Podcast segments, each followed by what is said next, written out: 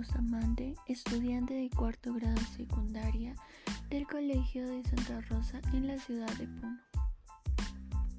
Bienvenidos y bienvenidas a este nuevo podcast sobre las recomendaciones para comenzar y o mantener un estilo de vida saludable en beneficio de nuestra salud y el bien común.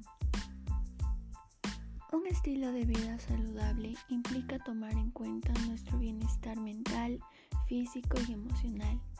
Las acciones y decisiones que se desarrollen en este estilo de vida son necesarias, mejoran y fortalecen el sistema inmune del ser humano y favorecen positivamente a las relaciones sociales que se establecen. Por ende, la importancia de promoverlo y practicarlo.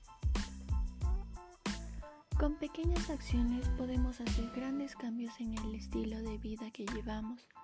Por ejemplo, podemos plantearnos un horario donde se tenga en cuenta las actividades vitales y fundamentales para nuestro organismo, como alimentarnos saludablemente, dormir, hacer actividad física y de relajación, pasar tiempo en familia y realizar otras actividades de nuestra preferencia. Es importante que decidamos y seamos constantes en la práctica de hábitos saludables que también ayudan al cuidado y protección del ambiente. Promovamos el cuidado de los recursos naturales. Valoremos y respetemos a la gran diversidad del Perú y también consumamos y promocionemos los productos nativos de nuestra comunidad como alimentos orgánicos que se cultivan en nuestra región. Apoyemos a las pequeñas emprendedoras y seamos empáticos. Como vas oyendo, un estilo de vida saludable va más allá de solo realizar actividad física y comer sano. Un estilo de vida saludable es un conjunto de comportamientos o actitudes cotidianas para mantener el cuerpo y mente de una manera adecuada, tanto lo relacionado con la salud mental, la alimentación, la actividad física, la prevención de la salud, el trabajo, la relación con el medio ambiente y la actividad social. Hoy en día podemos ver que nosotros, o bueno, la mayoría de las personas no llevamos un estilo de vida saludable.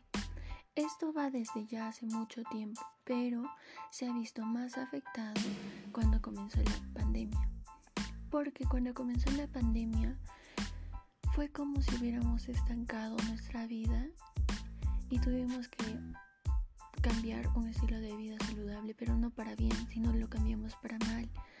Porque ahora ya no, la mayoría de las personas ya no realizamos actividad física. Cuando lo recomendado es realizar actividad física todos los días, por lo menos una hora. Esta una hora no solamente tiene que ser constante una hora, sino se puede juntar con intervalos de tiempo durante todo el día que hayamos realizado actividad física por pequeñas partes, por así decirlo. Pero hoy en día nosotros nos damos cuenta que ya no realizamos actividad física, no nos alimentamos de una manera adecuada, nos alimentamos con comidas chatarras, por así decirlo, que solamente están haciendo frituras eh, y cosas por el estilo, de azúcares. Muchas veces no bebemos suficiente agua, también nos damos cuenta que hoy en día, a comparación de años anteriores, nuestros abuelos, por ejemplo, consumían más los alimentos que se cultivan en nuestra región, como por ejemplo la oca, la quinoa, la cebada, la kiwicha, entre otros. Si nos damos cuenta, aquellas personas, nuestros abuelos que han consumido estos alimentos que tienen un alto valor nutricional, han vivido mucho más tiempo que las personas que ahora conocemos que muchas veces están viéndose afectadas por esto de la pandemia, pero nos damos cuenta que las personas que más se han fortalecido son las personas que antes se han alimentado con este tipo de alimentos como la quinoa, ya que tienen un alto valor nutricional. Hoy en día nosotros eh, no consumimos quinoa, ni kiwicha, ni cebada, ni boca, muchas veces porque otras personas les da vergüenza comer ese tipo de comida porque piensan que los demás los van a ver de una mala manera, lo cual no es así. Por lo cual es importante que nosotros llevemos una alimentación balanceada si queremos tener un estilo de vida saludable.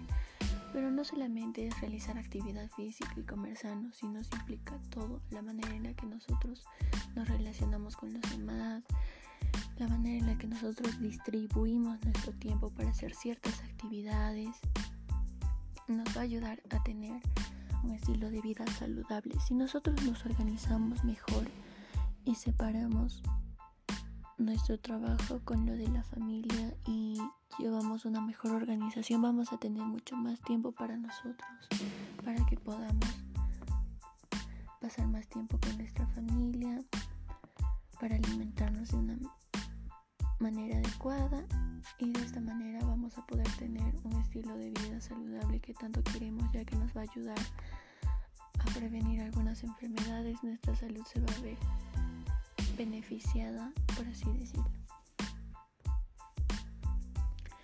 Por ello, si quieres conocer más de acciones y decisiones que son parte de un estilo de vida saludable, te invito a que puedas leer mi cartilla, que es acerca de un estilo de vida saludable, donde vas a poder encontrar acciones y recomendaciones para tener un estilo de vida saludable. También acerca de los alimentos y la importancia de mantener un estilo de vida saludable y muchas cosas más.